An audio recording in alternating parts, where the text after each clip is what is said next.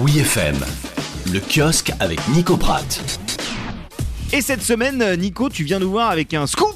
Ouais, Tu habites dans le 18e arrondissement de Paris. Eh oui, une info précieuse. Et oui, vous pouvez me croiser du côté de Jules Geoffrin chaque samedi pour déjeuner. Et oui, cela a un rapport avec la revue de presse du vendredi.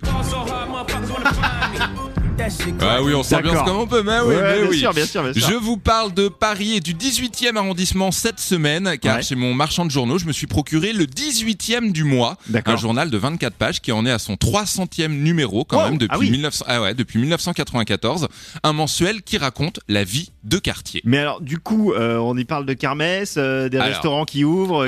c'est- Figure-toi que Joe, que c'est ce que je pensais lire, justement. Mais non, le 18e du mois ne se contente pas de raconter un arrondissement, en l'occurrence le 18e, mais son évolution et donc à travers lui la capitale. Ainsi, dans le numéro de janvier, on y parle évidemment du nouvel accès vers le cimetière de Montmartre, normal. évidemment du dangereux carrefour tout le monde. de la rue Vauvenargues, absolument. Mais on peut surtout y lire le récit, par exemple, d'une visite guidée d'une salle de shoot, lieu qui Ah fait ouais. peur, mais qu'il est possible de voir de plus près pour justement effacer cette peur. On y croise également Anne-Sophie Martin, dont le métier est fait diversière. Elle se consacre aux faits divers, elle enquête et réalise des documentaires. Ouais. Et bonus, dans le 18e du mois, il y a même de la BD avec les aventures du ninja de la place de Clichy. Ah oui, donc ça, en fait, c'est bien plus qu'une feuille de chou euh, locale. Ça peut intéresser tout le monde. Exactement. Non seulement l'initiative est unique à Paris, on aimerait bien d'ailleurs que le 18e du mois fasse des petits, Mhm. mais c'est en plus bien pensé, bien écrit, bien loin des clichés justement du canard local plein à craquer de pubs pour euh, la boucherie voisine. Ouais. Pour le trouver, c'est évidemment dans le 18e, et puis bah, passez prendre un petit café.